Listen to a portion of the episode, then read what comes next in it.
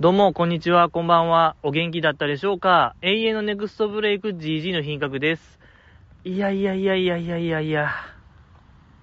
もう、今回も雨でございますね。圧倒的な雨。しっかりとした雨ですね、今日の雨は。はい。もう気温もね、ぐんぐん下がっておりまして、えー、もう冬間近ですよね。気温的には。の中ですから、雨、打たれながらやっておりますけども、あらかじめ言っときますけども、明日僕が風邪ひいたらもうこのポッドキャスト終了です。100%やめます、僕は。もうこれで支障出た瞬間も絶対やらないという強い気持ちを持ちました。えー、宣言した途端さらにこう雨が強くなりましたね。はい。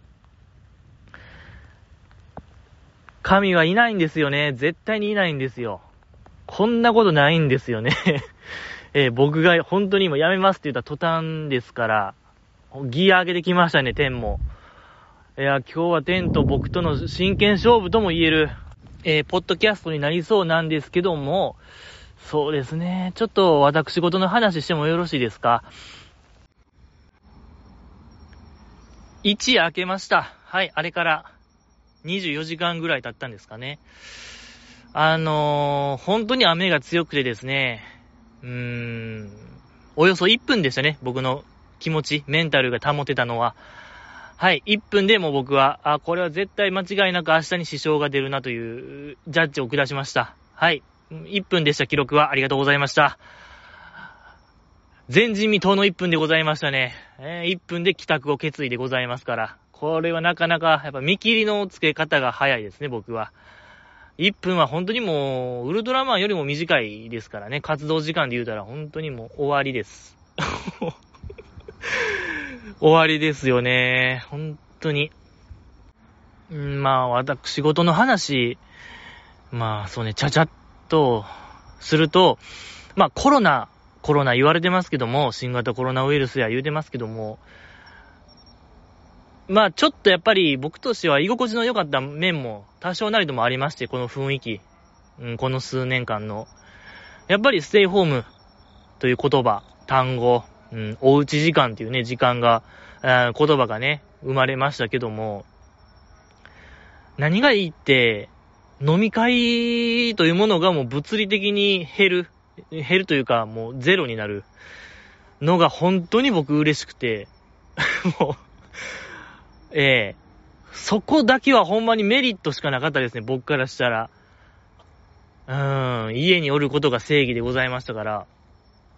でも、もう、何ですか、2022年のもう、9月、10月ともなりゃ、もうそれもね、薄まってきて、もう、ウィズコロナの時代に突入しました。はい。もう、なんか、元通りの生活に、まあ、少しずつ、少しずつ戻りつつありますけども、で、僕、行ったんですよね、この前。飲み会。もうめっちゃ嫌。本当にもう、前も言いますよね、僕このポッドキャストで、休みの日何してるって聞かれるのが嫌すぎるって話ね。僕としては休みの日はもう休んでることしかないんですよ。どこにも行かず。えー、コロナがあろうがなかろうが僕はもうステイホームを徹底する。これからも、今までもこれからもみたいなもう強い意志を持ってますよって話をしたと思いますけども、いや、そういう人間がもう行きたくはないんですよね。正直言うて。ほんまに僕職場でも全然喋らないんですよ。全く。自分から話しかけることはまずないですし、本当にもう事務的な会話、もう僕それも3単語ぐらいしかもう話さないんですよね。意識的にというか。はい、まあ、返事のはいですよね。返事のはいと、えー、謝罪のすいませんでした。で、なんか感謝のありがとうございます。この3単語で僕は乗り越えてきたんですよ。ここ何年かは。まあ、その3単語でやりと、やりきってきた。あとまあ、イントネーションというか、声の抑揚で、なんか僕は感情表現してたんですけども、ありがとうございますとか、ありがとうございますとか、あざーすみたいな、この、まあ、声の抑揚の三段活用みたいな感じで、まあ、やり過ごしてきたんですよ。まあ、プラス、まあ、最低限の礼節、そこだけはわきまえて、なんとかやり、やってきたんですけど、もう、だそんな人間がですよ。お前意識的になんか人、もう、壁を作ってる。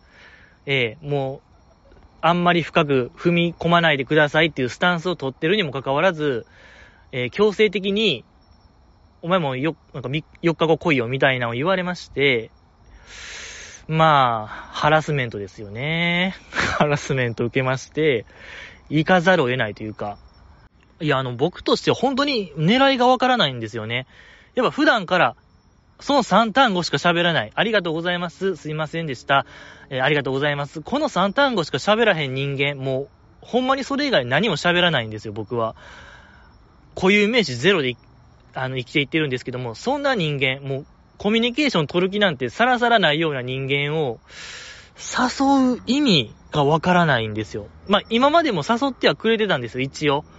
じじい来るかみたいな言われて、すいませんすいませんすいませんすいませんみたいなんで、なんか、ファニーな感じで断って、いや、なんやねんそれみたいなんで、絶対次回来いよみたいなんで、済ませれてたんですけども、今回だけはほんまやんか圧かけられて、もう絶対来いよみたいな言われて、ちょっと、いや、ほんまに僕、行ったところで絶対喋らんし、それ以外の言葉。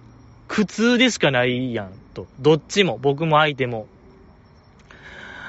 ねだって僕が、その、アイドルの話やゲームの話をしたところで全く相手はや、興味ないですし、向こうのなんかそういう話も、もう僕は理解する気が失せたというか、なんか前は情報したというか、それなりになんか理解するスタンスというか、なんかこう、食らいついてたんですけども、うん、なんか、そもそも相手が僕に好意がないんですよね。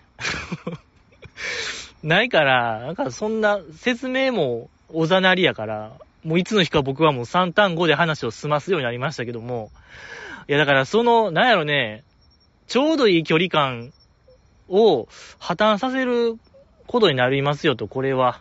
ええやっぱり一定の距離感って大事ですから、うーん、行きたくないなと思いながら行って、あー、もう、そろそろやめないとダメですね。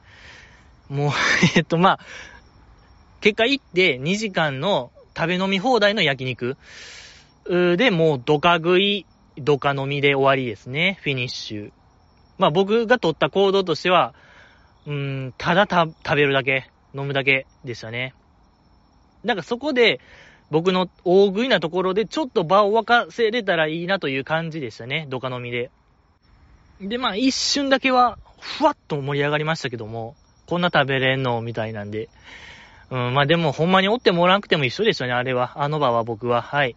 それ、もうその、そのさっきの3単語しか喋れなかったですし。うーん、だからね。いや、だからちょっと分かったんですよ。その、改めて、久しぶりに外食しましたし、外でがっつり。そこでその他人って、あ、こんなもんなんなんやと、食べる量、飲む量っていうのが、客観視できましたね。だからやっぱじじい、やっぱすごいよ。多分僕って割と。ほんまに3倍近く食べましたもん、僕人の。で、倍は飲みましたし。だから、今年の年末ですか、このポッドキャストお決まりの、えー、一大イベントありますけども、大晦日イベント。これ、じじいの食べ飲みフェスティバルあるかもしれないですね。これはなんか胸張って言える、あ、特技なのではないかなと思いましたね。その、ほんまもんの人には勝てないですけども、まあ、ちょっとした運動部上がりには余裕で勝てますね、僕は。ええ。余裕で飲むし、食べるしで、見せつけたいなと思いますけども、その当初言うてた、あの、舞台版のギザカ岡中プロジェクトもね、うん、完遂したいというか、やりたいなという気持ちあるんですよね。あれ。やっぱ、あれがないんですよね、スポンサー。お金を出してくれるスポンサーなんですよね。いやー、いないですか、皆様。この GG の品格の一大プロジェクト、ええもう工業を打ちたいよ、僕は。うん。舞台を打ちたいんですけどもね。年末大晦日、年越しに。えー、とかね。まあ、最近沈黙の金曜日で、あの、話題上がってますけども、グッズ計画。やっぱあんな感じで、グッズを売る方が、現実的な気しますもんね。うん、いや、本当にもう貞操観念パンツを売りさばく時が来たのかもしれないですね。えー、低層関連 T シャツと。それやりますか。一個一個僕がもう、何？オートジオート、オートクチュール？オートク、一点物ですよね。今、かっこよく英語で言おうかなって思いましたけども、単語出なかったですね。一点物やもう全部じじいが直筆で、あの、筆をと取り、はい。あの、低層観念っていう、本当にもう躍動感溢れるパンツと、えー、T シャツを売りさばきたいですね。それを募集しましょう。欲しい人。えー、ね、僕、僕こそ、私こそは、低層観念を貫きたいんだっていう、本当にも力強い方 がいるのならば、ええー、ご一報ください。で、お金が集まり次第、あの、工業を打ちましょう。よろしくお願いしますってことで、乃木坂治安の話しましょうよ。えー、今週がですね、夏だから買っちゃおう、スタジオ即売会でございましたけども、今週がもう、一番面白かった。本当に過去すべてを、もう、ほん、見まえ、見返しました、僕は。えー、ちょっとやっぱ3連休なんで、ちょっと全部の回見ようか、言うて、ちょっと全部見ましたね。ええー、乃木坂工事中、乃木坂ってどこもう、乃木坂、乃木店も見ましたかね？乃木店1、2見て、乃木ビンゴも全部見た。結果もう一番面白かった、今週が。はい。スタジオ即売会後編がもう一番でしたね。よかった。やっぱりこうね、ビッグマネーが動いてましたから、今週は。やっぱそこのワクワクドキドキ、えー、これに勝るものはなかったですね。えー、自腹でしたから、素晴らしかったでございますけども、まあ、あの企画はメンバーが欲しいものをね、まあその筋のプロが厳選したものを紹介するってやつを、でございましたけども、それを買うか買わんかみたいな感じでございましたけども、アスカちゃんがね、自転車、え、電動自転車ですか？電動自転車欲しい言うてましたけども、すごいですね、あんな、電動自転車。もうだって、バイクいらんのちゃうっていうぐらいスピード出ますやんって感じでしたね、あれ。早かった、あれ。うーん。よかったですけども、いや、アスカちゃんが自転車乗る姿はいいですね。絵になりますね。やっぱ何をしても、こう、様になりますね、あの人は。うん、アスカちゃんってそんな、あの、アクティブなイメージないですけども、あんなアクティブが様になるんですね。すごいんですよ、アスカちゃんは。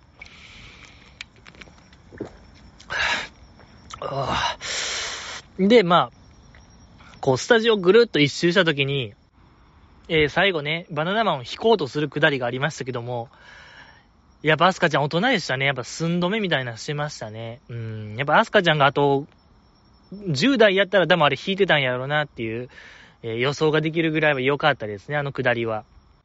で、まあ、バナナマンがアスカちゃんのことを、こう、ちびっていじってたのがすごい良かったですね。良かったのかわからないですけども、やっぱ、コンプラコンプラ言われてるこの昨今、もうそういう言葉が完全に消え去ってる、この現代社会でございますけども、ちび、ちびいじり。もう久しぶりに聞きましたね。ちびっていう単語。やっぱバナナマンってそういう、ね、もうなんかお茶の間の芸人みたいな代表格でございますけども、だから絶対そんな言わへんイメージでございましたけども、なんかやっぱかつてはそういう、やっぱ特に設楽さんなんてね、荒々しい人、代表格でしたからね。うん、人のこと嘲笑ったりとか、ふ、なんか顔踏みつけてるようなことばっかしましたから、僕のイメージ。そっからね、うまいこと、お茶の間のど真ん中みたいな感じでございますけども、やっぱ、かつてのその、まあ、強権的な、あれをやっぱ乃木坂ちゃんの前やと出ちゃうのがやっぱいいですね。あの、関係性と言いましょうか。えー、バナナマンと、乃木坂ちゃんのね、特にアスカちゃんやからと思いますけど、うん。やっぱそのゴールデンの顔が完全に取れちゃう。バナナマン良かったですね。素晴らしかった。で、まあ、あとまあトレック。トレック、セイミヤちゃん良かったですね。お父さんが乗ってる言ってましたけども、トレックの自転車。まあトレック、まああの家電ライターの方も言ってましたけども、まあトレックはもうメルセデス・ベンツやからね、みたいに言ってましたからね、自転車の。それを乗りこなしてるんですから、セイミヤちゃんのお父さんすごいんですよ。これは、あ、トレック、トレック乗りですからね、トレック野郎みたいな感じでしょ。いいじゃないですか。一番星よ、本当に。セイミヤちゃんのお父さんはトレック野郎一番星って僕は呼びたいね、これからは。はい。菅原さんって呼ぼうかな。セイミヤちゃんのことを僕はこれから、えー、文太さんって呼ぼうかなって。まあ、どうですか？あとはえー、ちょっと思ったんですけど、その家電ライターの方って、先週からそうでしたけど、一番高いの買わせようとしませんでした。ずーっと。3番目の商品を。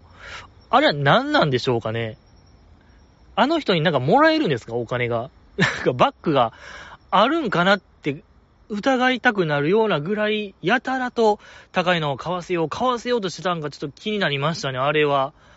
ちょっとあれ悪徳に見えましたね。うーん、怖かった、あれ。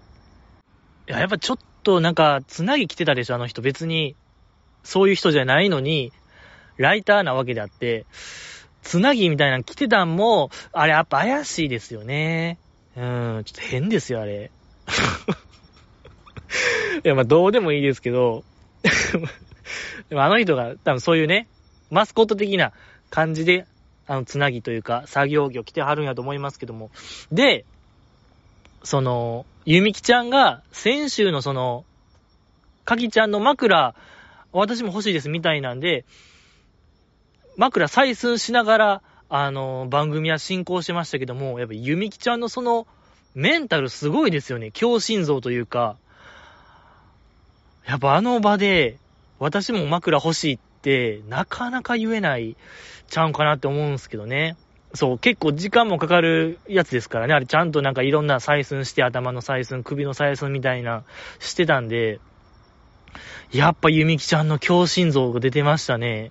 というか、ほんまに多分、不眠症なんでしょうね、ゆみきちゃんって。前もなんか、なんかラジオで言ってたような気しますし、寝れへんみたいな話を、えー、ほんまに不眠、ね、睡眠で悩んでんねやろなっていうのが分かりましたね。で、ゆみきちゃんが、で、ゆみきもこれ買うの？枕買うの？って聞かれた時に、いや、もう買いますみたいな。正岡式並みのストレークネックが卒業ですみたいな言うてましたけども、いや、よかったですね。やっぱゆみきちゃんのあの、ええー、素晴らしいじゃないですか。正岡式並みのストレークネック。いやー、ちょっとね、あんな、うまい例えできるゆみきちゃん見て、こう、奥歯噛み締めてる芸人いっぱいおるんちゃいます？ね、あんなアイドルが、ね、ストレートネックといえば、正岡式みたいなのをパシーン言えるんですから、いややっぱすごいですね、ゆみきちゃん。いや、よかった。確かにね。あの写真ね、横顔の写真ね、正岡式の。確かにストレート、ストレートネックストレークネック。もうわからないんですよね、僕、最近単語が。もう完全に語彙力落ちてるんですよね、なんか。ストレートネックですよね。うん。といえばですからね。いや、だから、正岡式も悩んでたんですかね、睡眠で。ね、ひょっとしたらそういう裏歴史があるっていうのがよくわかりましたね。ゆみきちゃんのおかげで。いや、よかった。うわ素晴らしかったですね。で、えー、あとは、レジェンド松下さんのね、えー、実演販売ありましたね。あのー、包丁？ナイフ？三徳ナイフ言うてましたけども。まあ、包丁のような、あノコギリのような、間のようなやつをね、紹介しましたけども、あんな切れるんですね。すっごい怖かったもん、ちょっとなんか見てて。怖なかったですか皆様、あれ。えー、いや、僕怖かった、何より。驚きよりも何よりも、怖いなーって思いましたね。あんな、ねえ、包丁、ナイフみたいなあったら、怖い怖い怖い怖い怖いって思いましたけども、やっぱあの時の、アスカちゃんよかった。いいリアクションしてましたよね。うん、確実になんか、レベルアップ感ありましたもんね、前回よりも。と、やっぱりセイミヤちゃんがやっぱ、ねえ、即売会は強いですね、ああいう。ええーみたいな表情。すっごい。ツートップですね、ちょっと乃木坂ツートップ。まあ、あとは、その、レジェンド松下さんのあの決めフレーズね。行くわよ、ドンのあれね。やっぱ良かったですね。あれいいですね。行くわよっていうね。なぜ急におねえ言葉になるのかは謎でございましたけども。えー、なんか、前編通じておねえならわかるんですけども、ここぞっていう時だけ行くわよ、ドンって言ってたんで、やっぱあの緩急が大事なんでしょうね。やっぱそういう。勉強になりましたね。やっぱ僕も使っていこうと思いましたもん、これから。行くわよっていう、ここぞという時。で、あのー、やっぱあっこ何が良かったって、あれ、あの、三徳ナイフ欲しい人言うて、ほぼみんな手挙げてましたけど、あれは手挙げてなかったメンバーが良かったですね。もう、素晴らしかった。まあ、どういう事情かわからないですけども、うん、まあ、実家住みも多かったですね。なんか田村まゆちゃんとか、うん、手挙げてなかった、よかったですね。とか、レンタも挙げてなかったような気しますね。とか、梅ピオとかね。もう梅ピオなんて腕手組んでましたから、もう買う気が 買う気さらさらないですよっていう、やっぱ私は、あの、お取り寄せ食べるんでっていうね、あの、スタンス良かったですね。やっぱ僕らの梅ピオでございました、あれは。えお取り寄せ舐めんなよって言われは、え意思表示でもありましたね。そうよ、やっぱあれは絶対そうですから、なんか梅ピオにはあの、ローストビーフみたいなのがあるんで、一番うまい。そんはいらないんですよ。多分もう元からカットされてると思うんで、ええー、いりませんよっていう腕組み良かったし、あとまあ、架橋ちゃんも手挙げてなかったですかね。やっぱ良かった。架橋ちゃんも自炊してほしくないメンバーですから、僕的に。えー、なんかそういう、もうなんか、なんていうかな、生活感見せてほしくないですね、僕は。勝手ながら。セイミヤ、あ架橋ちゃんだけはほんまにもう謎でいてほしいね。なんなら、ま自炊はするけど、なんか、ハサミで調理しますみたいなこと言ってほしいですね。なんか、あ、そういうこだわりあんねや、みたいな、えー、ハサミで調理しますとかであってほしいですね。いや、よかった。あれやっぱ手挙げてないメンバーを皆さんもう一度見てほしいし、思いを馳せてほしいですね。なんで手を挙げへんかったのかっていうのを、素晴らしかった。まあ、逆に、デンちゃんが、胃の一番に手挙げてたもよかったですけどね。ええ絶対欲しいみたいな感じでも、早かった、あれ。本当にやっぱ、デンちゃん早かった。で、まあ、ヨダちゃんのクライマックス良かったですね。まあ、山下さんも良かったですけどね、マッサージ機。やっぱ疲れてるんですよ、もう基本。3期生が主に。主にもう、3期生が疲れ切ってるっていうのは分かりましたよ。まあでもヨダちゃんのね、マッサージチェア、なんか以前も言うてましたからね、その床の張り替えみたいなのを自分でやって DIY して失敗したみたいな話ありましたからね。そう、その時も言ってたと思うんですよ。マッサージチェア置くスペースは作っててっていうのを数年前から言ってて、まあそれの完結編でございましたね。本当に床の匠、ヨダユキ編が終わりましたね。あの回で。うん。アンマ王がやっぱとにかくごついですね、あれ。えぐかった。うーんとね、まあ、とにかくそのマッサージチェアで、こう気持ちいい表情してるヨダちゃんはあれテレビに映して果たしていいのかっていう本当にもう、これこそが、低層観念でございましたね。低層観念でございましたけども、いや、あの表情は本当にもうギリ、BPO が動くレベルでございましたね。あれは本当になんか良くない映像かもしれない。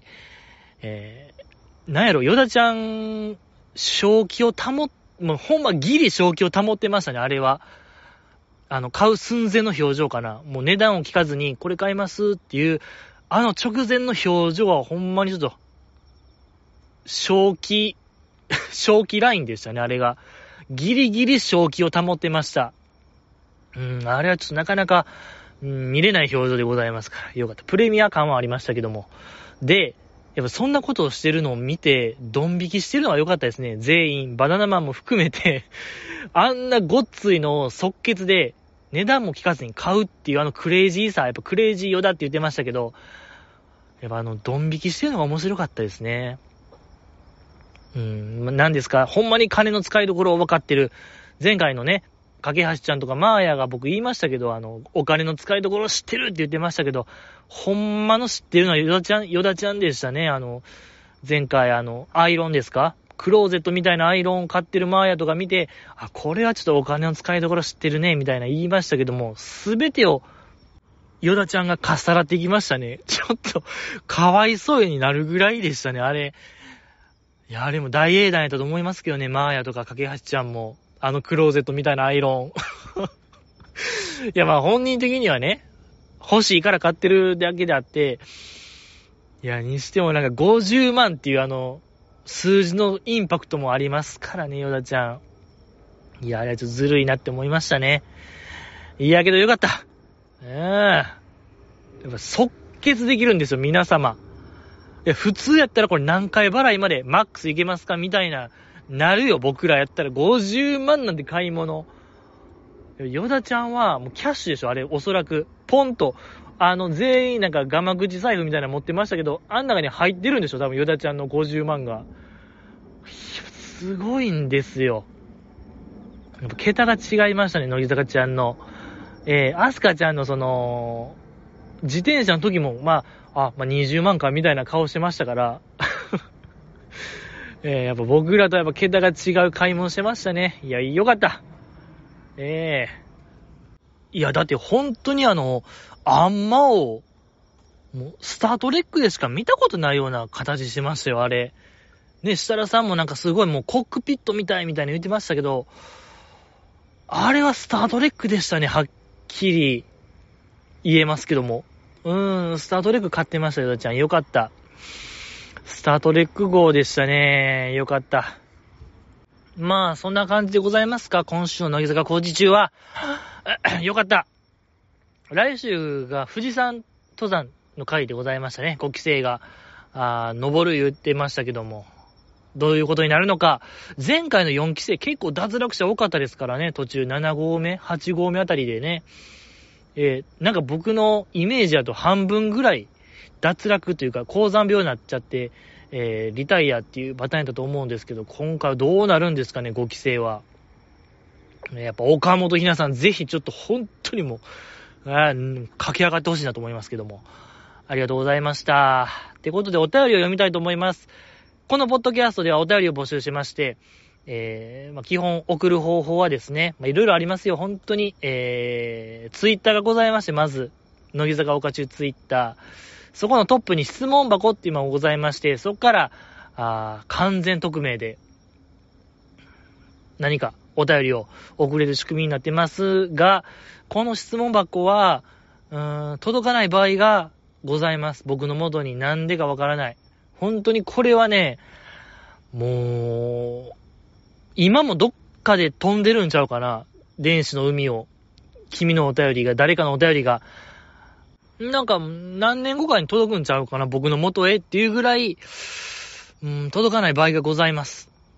で、確実なのが、ブログのコメント欄。やっぱこれがね、安心安全なんですよね。やっぱり昔からあるものは強いんですよ。えー、ブログのコメント欄。こんだけ活用してるのはもうこのポッドキャストだけなのではないかなと、ええー、思いますけども、本当にこの SNS 全盛の時代、君らとのやりとりは、ブログのコメント欄にて行われておりますけども。で、このポッドキャストのメインテーマが僕、GG の品格に対する誹謗中傷でございますけども、えー、張り切って読んでいきたいなと思います。じじいは全然頑張ってないのに頑張った。全然努力してないのに努力してますって言うから、だからみんなから嫌われるんよ。仮に努力していたとしても、それが伝わってないから、だから仲間に入れてもらえへんのよ。それから最近読み間違いがすごく多いのよ。一言一句間違えずに読んでくれよ。韻を踏んだ文章なら台無しよ。致命的なのよ。オープニングトークももうちょっと工夫せなあかんで。全然進歩がない。聞いてられへん。って小松さんが言ってましたよ。知らんけど、といただきました。ありがとうございます。えー、いは、えー、っとえ批判ですね。合速球批判メールが来ました。ありがとうございます。ねえ、やっぱり。いやいやいやいや。えー、まあ、お、読んで思ったんですけども、僕みんなから嫌われてるんですか？そっからですね、僕は。やっぱちょっと客観視できてなかったですね。僕はもうみんなからの嫌われ者なんですね。はあ、初めて、えー、認識しましたね。はい。僕は、嫌われてたんですね。仲間にも入れてもらえてなかった。何なんですか？じゃあこれは。嫌われ者の、もうまアウトローですよね。僕はもうアウトローやったんですか。いやね、愛され、愛されまーやじゃないですけども、ほんと僕愛されじじいでいたかったんですけどね、嫌われじじいですよね、僕は。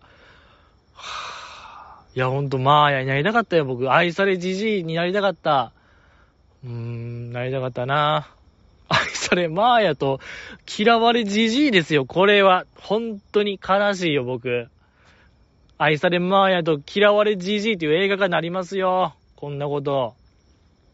いやー、もうちょっとどうしますかちょっと、そろそろいいですかメインテーマ、ずっとこう、じじいの品格に対する誹謗中傷でございましたけど、やっぱ僕はね、愛されじじいになりたいんですよ。愛されマーヤになりたい。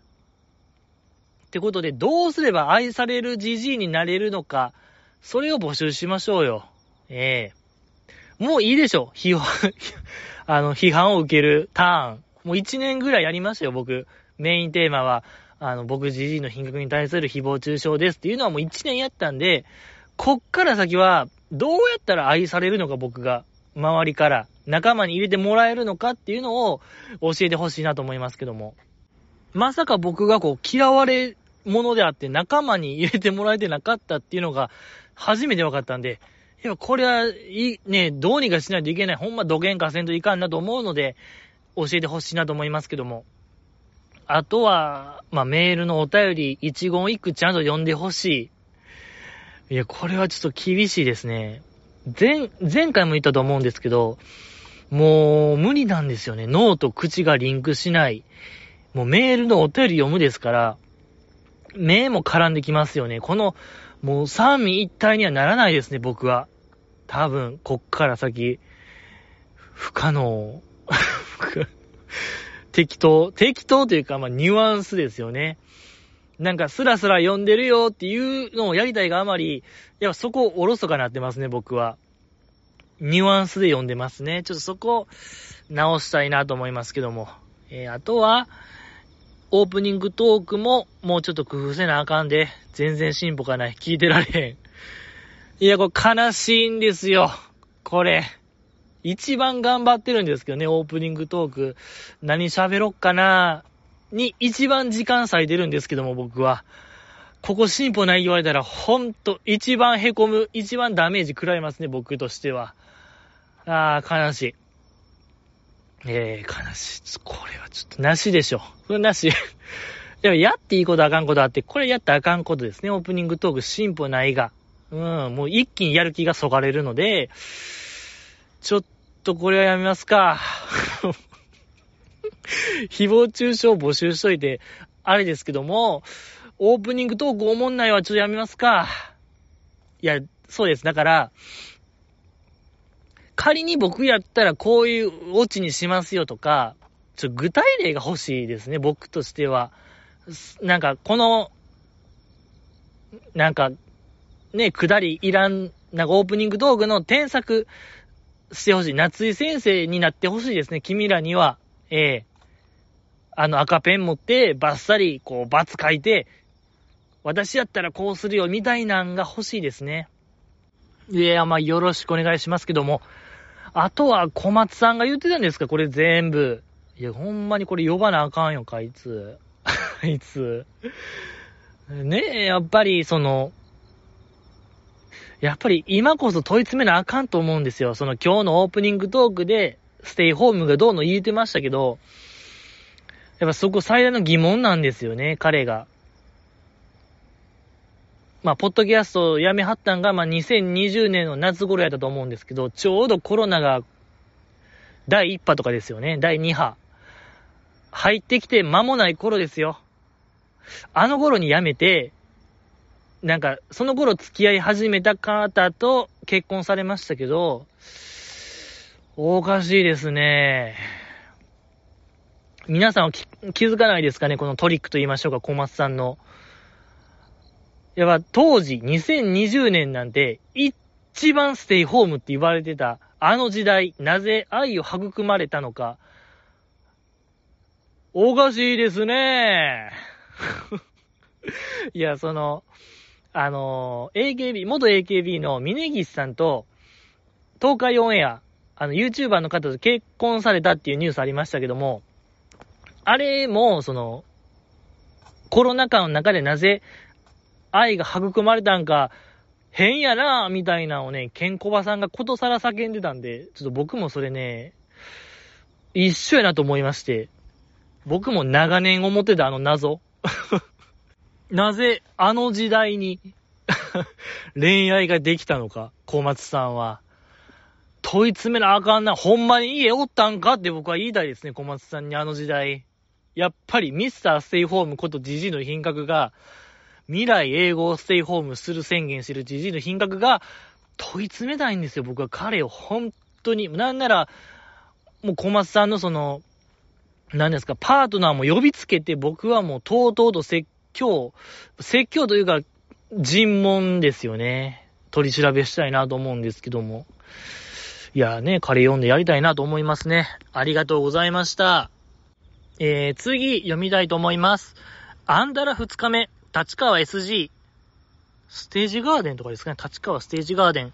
お松のセンター楽曲、オフショアガール。錆びたコンパスだって、ザキも見に来ていたらしいよ。お松のオフショアガールってめっちゃ流行るやん。あげーちなみに、日常は未だに披露されずのようですな。命拾い、命拾い。じじい、首を洗って待っとけといただきました。ありがとうございます。まあ、アンダーライブ。お松のセンター楽曲がオフショアガール、錆びたコンパス、松尾美優ちゃんのことですね。うーん、オフショアガールやったんですか。ええー。マイヤーのあれですよね。ソロ曲、オフショアガール。サーフボード乗っかってたやつでしょ？サーフィンみたいなやってたやつでしょ？ね、ミュージックビデオ。なるほどね。チュチュチュルチュチュのあれでしょ？ねえ。チューチュー チュルチュチュの。確かに松尾美優ちゃん似合いそうですもんね。あれ。ねえ、やっぱり、九十栗浜ですから、千葉県なんてね。まあ、ですし、その、やっぱ衣装が似合いそうですもんね。あの、ハワイアンな感じ。ねえ、あの、レイみたいなのつけてるやつでしょ、確か。似合いそう、松尾ちゃんは。うん、いいですね。誰が考えたんですかね、それって。本人の立候補なんですかね。いや、まあ、わからないですけども。でも、あと、錆びたコンパス、ザキも見に来ていたらしいと。やっぱ、ザキさんの直接指名なんですかね。その、ザキさんと確か松尾ちゃんが、二人でご飯行ったって話あるぐらいですから、ザキさんがもう直接指名で、サビコンはもう松尾ちゃんでしょっていうのを言ってたんですかね。としたらやっぱ、すごいよ、このザキさんの目の付けどころと言いましょうか。えー、やっぱり伊達にこう話したかったことを2年やってるあれもないわけでございますから。イエーよかった。いや、後で話しますけど、やっぱ錆びたコンパスよかったですよね、あれ。うーん、素晴らしかった。で、ちなみに日常。日常は未だに披露されずのようですな。これはあれですね、その僕が、結構前から、あの、宣言した、日常の後継者問題でしょ？ええ、あの日常の真の後継者の話でしょ？北野ひな子さんからの次は誰なのかバトンを受け継ぐのか、まあ首の皮一枚繋がったなと。うーん、まあまあまあまあまあまあまあまあ。そうですよね。これ僕がミスったら、内臓をね、僕の内臓を視聴者、リスナープレゼントになるって話でございますから、まあよかったなと思いました。ありがとうございました。この方すごく食ってるんですよね。で、まあ、次読みたいと思います。そっちか。じゃあ、あの、弓木のスポート参戦何やってんてっきり弓木ちゃんかと思ってたわ。お試しを経ての正式なレギュラー出演かと期待していたよ。10月からのラビット月曜日レギュラーに神奈川祭が決定したようです。じじいさん、やっぱり選抜に入らなあかんとちゃうか？なおちゃんもやんちゃんも選抜に入ってからの活躍が目覚ましいよね。なおちゃんは5点が決まったようやし、と、改めてアンダー論争を煽ってみるといただきました。ありがとうございます。ラビット。あー、ラビット。神奈川ちゃん決定しましたね。だいぶ前ですね、これ。ごめんなさい。読むの遅れましたけども。えー、ゆみきちゃんのあれ確かに何やったんでしょうかね。うん、まあでも僕がこう邪推する感じやと、まあ、ゆみきちゃんか神奈川ちゃんの二択やったんちゃうかなと思うんですけどね。ラビット的には、やっぱ、キツネダンスでおなじみの神奈川ちゃんで行きたいけども、乃木坂的には、押し出したい、ゆみきちゃんで、一回ゆみきちゃんで試して、ゆみきちゃんがよかったら、ゆみきちゃんかなっていう話やったんちゃうかなと思いますね。でも、チンキンでも言ってましたけども、ラビットあんま力出し切られへんかったみたいに言うてましたから、あのー、モーニングのね、モーニング娘。2、22ですか ?22 のあの、牧野マリアちゃんに結構、潰されがちでしたから、嬉しん情とかでね。で、まあ結果、神奈川ちゃんに軍配が上がった感じちゃうんかなと思いますね。けど、まあ、神奈川ちゃんめちゃめちゃ面白いですよね、ラビットに。結構ハマってる感があるなと僕個人的には思うんですけど、やっぱその乃木坂とラビットの歴史がありますから、うーん、面白い。あの、かな、あの、何ですか、久保ちゃんとかね、オーラの日本とかでよう喋ってましたけど、セイミヤちゃんも喋ってましたかな、なんかのラジオとかで。その、やっぱラビットって、お笑い、要素強めの朝の番組で、早々にもう笑いを取るのを諦めたみたいな話、ようしてましたけども、まあだから、そこでわかると。自分アイドルやから別に笑いを取る必要はないから、もうニコニコしとけばええんや、みたいな。そっちに振り切る、振り切りました、みたいな話を確かしてたと思うんですよ。二人とも。ひなちまはでもね、してなかった。ひなちま知らない。ですけども、ひなちまはひなちまで果敢にこう、攻めていく。やっぱひなちまのあの、アグレッシブさが出てて、僕的には一番、なんかラビットで面白かったのはひなちまかなと思ってたんですけども、神奈川ちゃんそれにこう、匹敵する面白さで、面白いですね。そう、神奈川ちゃんが結構果敢に今ボケてる。ええ、まだ心が折れてない。神奈川ちゃんは、見ていてほしいですね。面白い。神奈川ちゃん。うん、ようわからんボケ えー、してるし。ねえ、なんかこの VTR 見てどうですか？みたいな。なんかほんま、パン屋食べる、パン屋のロケみたいな映像を見て、なんか泣きながら、泣き真似しながら、絶対食べます、みたいな。美味しそうでした、みたいな言う謎のボケとか 面白いですね。やっぱり、全員を戸惑わせる。あれは、カナガちゃん、頑張っ、なんか頑張ってるなっていうのが伝わって面白いですよね。いや、うーん、面白い。いや、もうぜひ見てほしいですね。もう、TVer でもね、見逃し配信もあるんで、これぜひ見てほしいですけども、いかんせん2時間あるんすよね、ラビットってあれ。月曜から金曜。10時間あるんすよね、あれ。とんでもない。いや、あれ、学生時代あったら僕も学校行ってなかったんちゃうかなっていうぐらい僕めちゃくちゃ面白すぎるんですけどね、あの番組が。よかったよ、僕の時代になくて、ラビットが。多分中退してたよ、僕多分学校。それぐらいのなんか、勢い、パンチ力ありますからね、あの番組は。いや、面白い。なぁと思いますけども。で、選抜に入ってからの活躍が目覚ましいよね。と、改めてアンダー論争を煽ってみると言われてますけども、まあ、このポッドキャストのまたこれ永遠のテーマですよ。アンダーで永遠論争。うーん、だからこれは、あ、もうアンダーがええんですよ。うん。やっぱり山崎玲奈さんという、もうでかすぎる、もう偉人がおるんで、えー、アンダーがいいんですよ。まだまだ可能性はありますよ、アンダーには。だから、なんやろ、もうライブとか、これからライブするとき、あの、でかいモニターありますけど、その隣に、同じぐらいでかい山崎玲奈さんの肖像画を飾ってもいいんちゃうかなと僕は思いますけどね。ほんともうそれぐらい、もうでかすぎる存在ですから、山崎玲奈さんは。うん、ぜひ、もうだから山崎玲奈デカ肖像画、モニター、山崎玲奈デカ肖像画で挟んでほしいなと思いましたね。それぐらいちょっともう、あってもいいんちゃうかなと思いますけども。いや、やっぱり時間はかかるかもしれないですけども、アンダーの方がいいよ。絶対アンダーの方が。えいや、この後ちょっとまた、アンダーへの思いが爆発する、あの、時間が来ると思うので、温存したいと思いますけども。ありがとうございました。うん。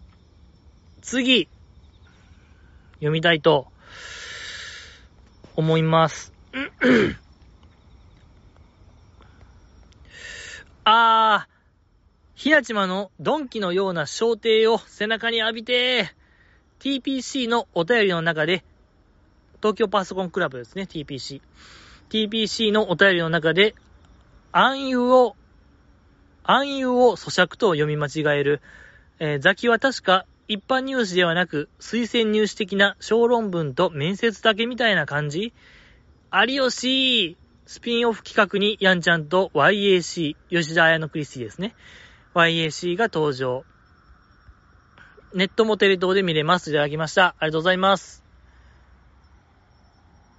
あー、暗喩と咀嚼を読み間違える。ちょっとえー、やだ。ごちゃごちゃっとしてるんでね、どっちも。暗喩も、咀嚼も、漢字はね。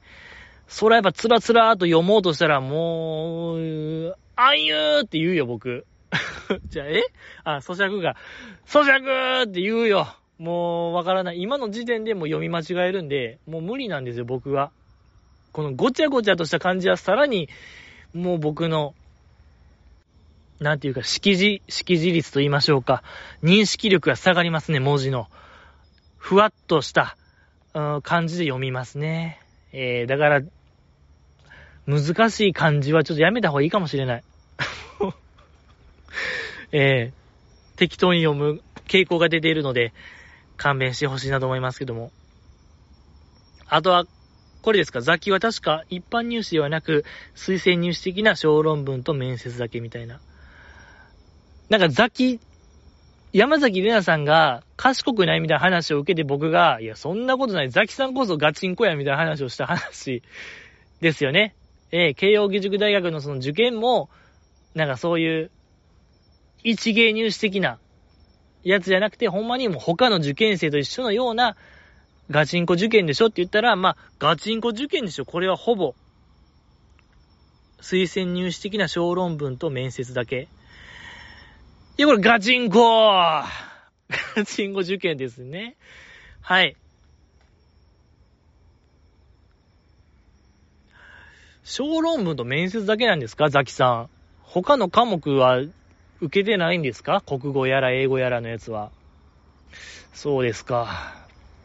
まあ、でもそれこそがガチみたいなとこありますからね。やっぱ小論文って習わないですから。ね、面接もあんま習わないもんですから、やっぱそこを受験したという、これはね、ガチ中のガチ受験者ですね。ほんまのドラゴン桜と言える。真のドラゴン桜ですね。山崎玲奈さんは。はい。断言できました。ああ、まあ、彼女こそがガチンコでございましたね。よかった。貴重な情報ありがとうございます。で、有吉のスピンオフ企画に、ヤンちゃんと YAC。エーペックスのやつですよね。見ましたよ。よかったよかったというか、まあ、まだシャープ1しか公開されてないですけども、エーペックスをね、1位取るまでやる。未経験の状態から、まあ、ザキさんだけ、ザキさんじゃないわ アヤティだけは経験者でね、やるぞっていう企画でございましたけども、まだシャープ1だとほんまになんか、基本操作を、まあ、学んだぐらいで終わりましたから、まだ1キルもできてない状況でございますから、この続きが、ね、早く見たいなと思いますけども。まあ、あと、有吉と言ったら、最近桜坂が、すごいフィーチャーされてるんでね、あの番組で。スプラトゥーン会とか、えー、ヒューマンフォールブラッド。田村さんですよね。田村、ほのす、ほのちゃん。ラビットも出てましたね。シーズンレギュラーやってましたけども。流れ玉のセンターね。あもうあの子が引っ張りだこなんですよね。有吉で。ニブちゃんかも田村さんかみたいな話でございますから、これもう悲しい、僕は。乃木坂がそこに絡んでないのが。えー、本当に、番外編みたいなものでしょスピンオフに出てる現状。まあ、ゆみきちゃんがね、アマングアスで本編出てましたけども、歯がゆい。大変歯がゆいですね。そう。で、またスプラトゥーン会で、有吉軍団対桜坂軍団みたいな会が近日放送されるって話でございますから、これなんとかならないんですか、乃木坂。ねえ。レンタンとアヤティはどうやったら出れるんでしょうか？考えたいものでございますけども、ありがとうございました。で、次、読みたいと思います。寝れるとき、寝ときやー。架橋さやかが心配。じじいさんのところには何か連絡が来てる？その後、運営からの公式な発表って何もないよね。本当にちゃんと復帰できるのかな？顔から落ちたって話も聞くし、さあちゃんって独特のポジションにいるよね。芸能人芸能人してないというか、芸能界に染まっていないというか、ある意味まっすぐどこか星野みなみを彷彿とするところがあって、いたずらをされても憎めない感じがあるのよね。いつかのじじいさんの言葉で、明日辞めそうな顔をしているって言ってて、うまいこと言うなと思ったんだよね。高身長揃いの4期生の中で、ヤクボとサーちゃんの2人だけが160センチ未満で可愛いのよ、可愛いんだよね。工事中のファイプロで、ファイヤープロレスリングですね。設楽さんをボッコボコにしてた頃の笑顔が忘れられんわといただきました。ありがとうございます。かけはしちゃんでございますか。夏のツアーのあれですよね。2日目の神宮で、あの、アンコールで、その神宮球場のベンチの上とかでパフォーマンスして落ちちゃったって話ですよね、確か。けどあれってその日の、まあ数時間後にライブ終わった、架橋ちゃんはその軽症ですよみたいな。怪我は軽くて、意識もはっきりしてて、まあ会話ができる状態ですよみたいなのがあったから、そこまで怪我してへんのかなと僕は思ったんですけど、軽症ってほ、あの言うてるし、確か、なんでしたっけ？なんかまあ、肩かどっか、胸あたりを骨折した。まあ、重症やと思いますけど。まあまあ、でも、頭を打ってないんちゃうかなと僕思うんですけど、どうなんすか？ね、会話もできる打てるんから、まあ、大丈夫でしょう。と思うんですけどね。確かに本人からのブログの更新はないですね。もう、1ヶ月経ってますけども。まだ、あ、でも顔から落ちたかもしれないですね。だから、あの、あざみたいなのができて顔に。それの腫れみたいなのが引くのに時間がかかってるのかもしれないなというのが、あ今思ってる感じでございますけども。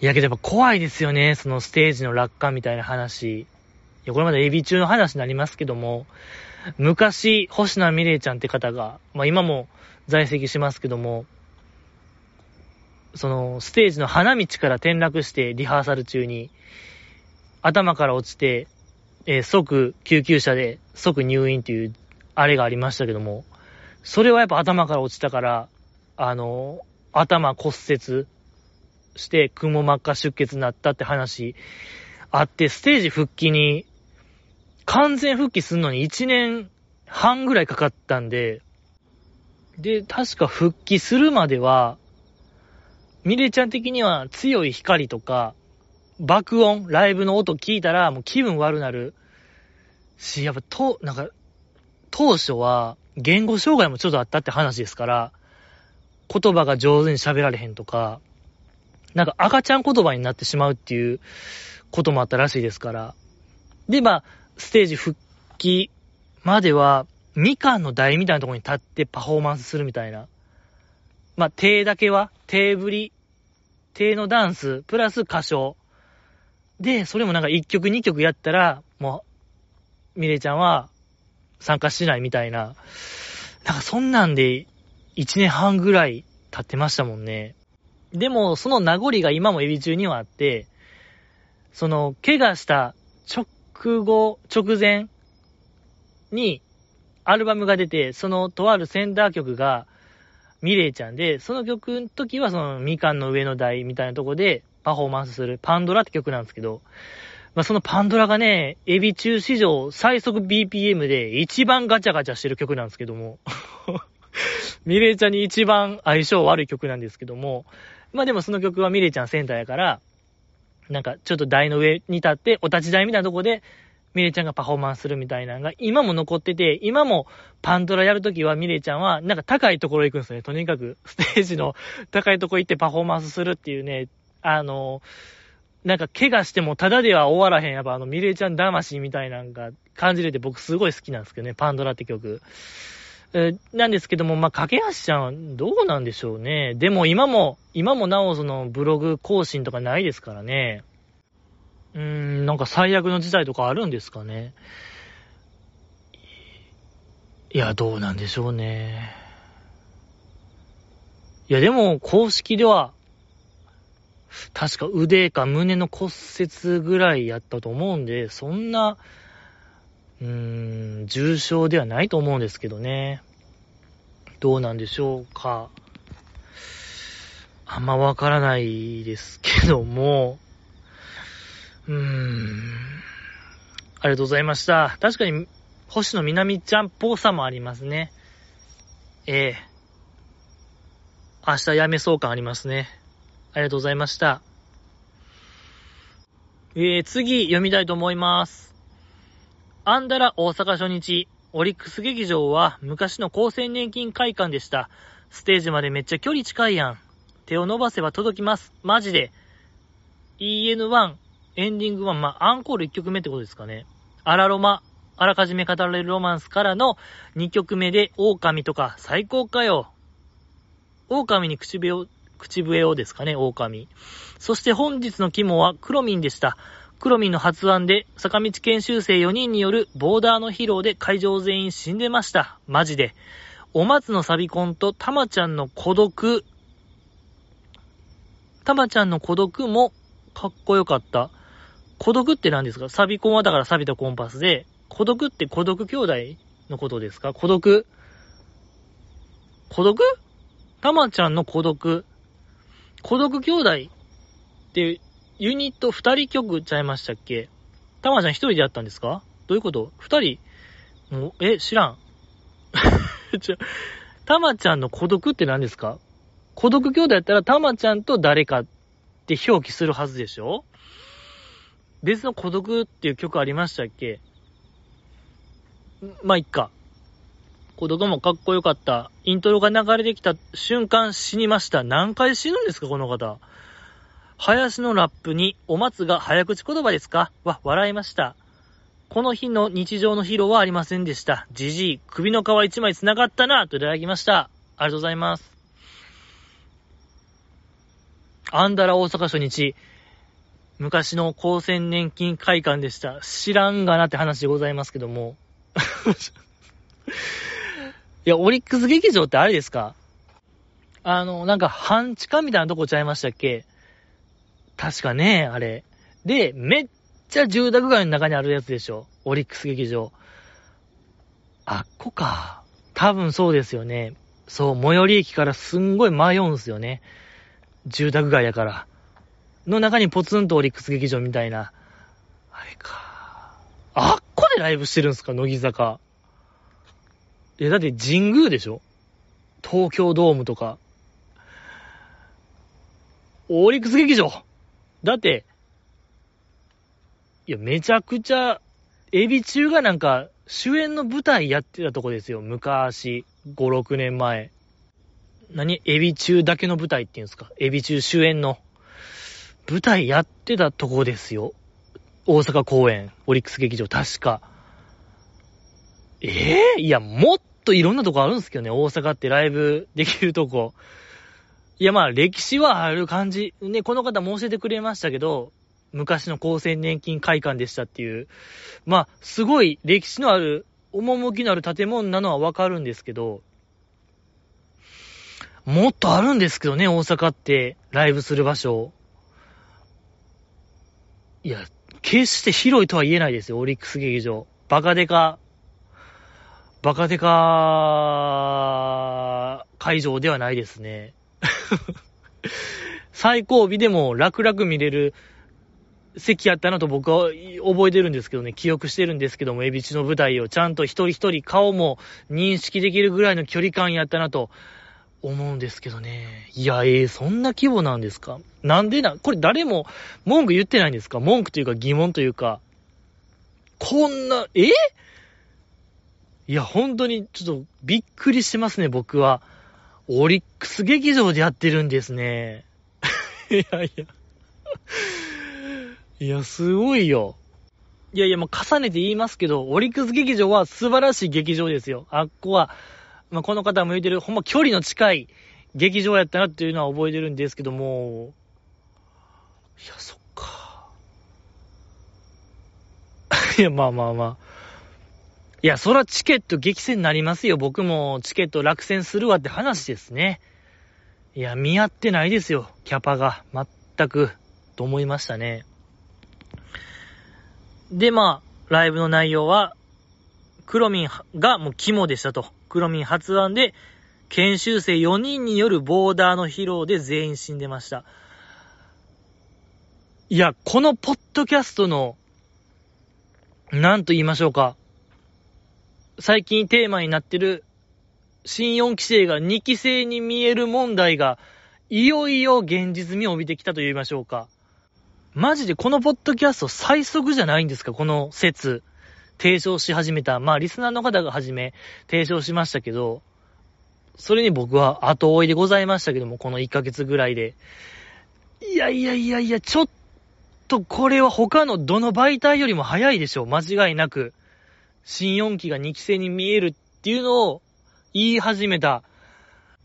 まあ、いろんなポッドキャスト、YouTube、ブログとかでいろんな考察みたいなしてる方いらっしゃいますけども、ダントツに早いんちゃいます？これはもう、間違いないでしょう。新4期が2期生に見える問題は。これ、大きく打ち出しましょうよ、皆様。ねえ。本当に芯食ったこと言えてるよ、僕らは。よかったよ。いやなんでみんなもっと盛り上がってないんですか、これは。うわーってもうなんか、叫びたくなるようなことじゃないんですかねえ。いや、このポッドキャストが、いや、火ついてもおかしくない事例やと思うんですけども、なぎですね。はい。なぎでやらせていただいております、今週も。いや、おかしいですね。僕らは、間違ったことそこまで言ってない感じなんですけどね。いやいやいやいや。悲しいですけども。まあまあ、まあそんなもんですよね、世の中。まあ何回死ぬねんって話。まあ、林のラップにお松が早口言葉ですか？は笑いました。確かにこの松尾美羽ちゃんはね、もうわからん言葉は早口言葉って言いがち問題ありますけどね。あの、ラジオでも、セイミヤちゃんの英語を聞くと、もう早口言葉みたいって、もうほぼ間違いなく言ってますし、もうなんかそれも略しすぎて、ブラムラムラムラムラムブラムみたいな。よくわからない擬音で表現したりとか、あの、セイミヤちゃんの英語をね。やっぱそういう子でございますから、いや、いいですね、セイミ、あの、松尾ちゃんは。この日のうーん、この日も日常の疲労はありませんでした。じじい、首の皮一枚繋がったら。まああれですね、日常問題。ほんまの後継者は誰なのか。僕が伊藤リリアちゃんなのではないかっていうのをね、まあ提唱しましたけども、まだ、未だ披露されず、首の皮一枚繋がったな。外した瞬間僕は内臓をリスナープレゼントという流れでございますけども、どうなることかってございますけども、本日はここまでですね。もう1時間超えちゃったんで、えー、お気づきかもしれないですけども、ここ最近はもう、どの回も、もう1時間ぐらいでやめてます、僕は。えー、もうスタミナがなくなりました。なんかもう口も乾きますし。えー、もうニチャニチャ音が出るんで1時間ぐらい経つと、これはもう聞いてられないってことでもう終わりでございます。次回、アンダーライブ徹底解説 GG による、もう最終決着とも言えるアンダー論争。アンダー、アンダーでええやん論争。ファイナルとも言える僕が導き出した答え。こうご期待ということで、ありがとうございました。